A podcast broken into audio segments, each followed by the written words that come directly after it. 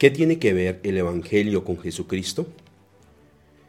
Viendo una película ya por cuarta vez, un hombre le dice al vecino, esta es la cuarta vez que veo esta película y en ninguna de las otras veces se han presentado tan bien como esta.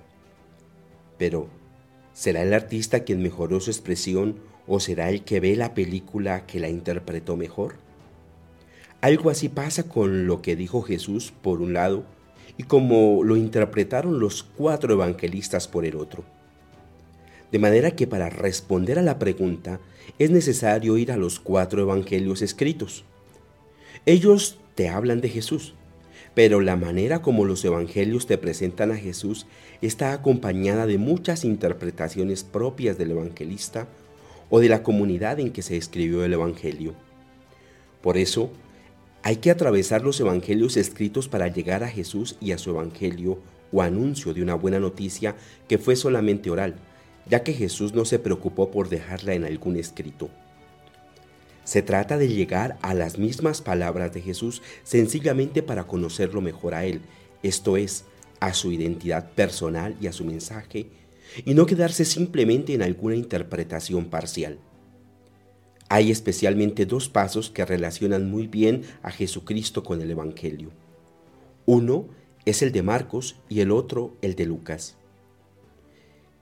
En el Evangelio de Marcos, que es el más antiguo de los cuatro, presenta los comienzos de la predicación de Jesús con estas palabras. Después que Juan fue entregado, marchó Jesús a Galilea y proclamaba el Evangelio de Dios el tiempo se ha cumplido y el reino de Dios está cerca. Conviértanse y crean en el Evangelio. Te invito a tomar en consideración algunos de estos términos muy importantes. Primero, proclamaba. El Evangelio es una proclamación solemne, pública, dirige a todos y se refiere a un propósito de Dios. Este tipo de proclamación se llama kerigma, palabra griega muy usada hoy cuando nace un niño pega un grito o un chillido o un llanto. La iglesia hace su ingreso el día de Pentecostés con un grito, el querigma. Sepa todo el mundo que Dios ha constituido Señor a Cristo, nos dice el libro de los Hechos de los Apóstoles. Esta predicación de Jesús, el anuncio empezando por el primer anuncio, es lo primero para todos, sacerdotes y laicos. Segundo, el Evangelio de Dios. Esta expresión puede tener dos sentidos. Uno, quiere decir que el Evangelio tiene su origen en Dios, ya que Dios envió a Jesús, su mensaje y el mensajero.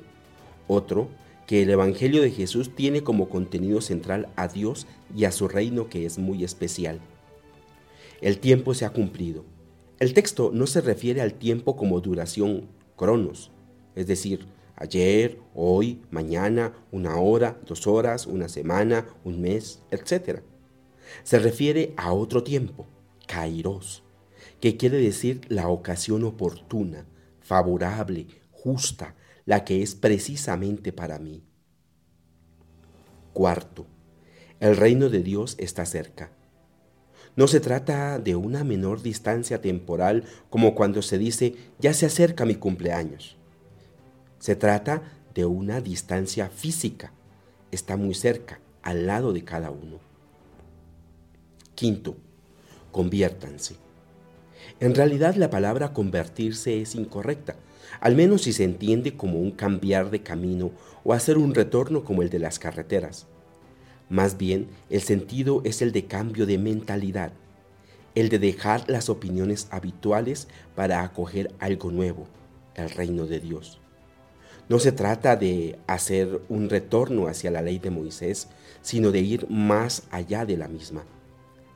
Cuando el judío Eugenio Solí de la sinagoga de Roma recibió el bautismo, no dijo me convertí, volví a la ley, sino llegué, alcancé la meta. Sexto, crean en el Evangelio. No se trata de creerle a alguien lo que dice con una afirmación intelectual, sino creer en alguien en el sentido de confiar en esta persona, de cimentar la propia seguridad en esta persona.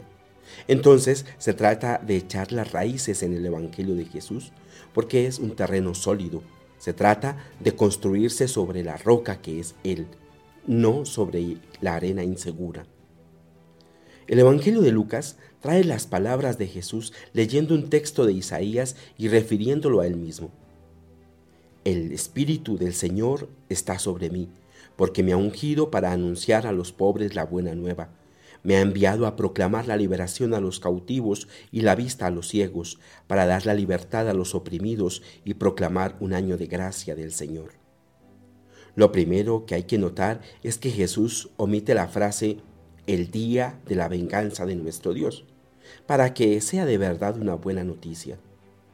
Este texto muy probablemente te ofrece las mismísimas palabras de Jesús al comenzar su ministerio público, su misión abierta. Es bueno recordar que la buena noticia no es algo que Jesús lleva, sino algo que Jesús es.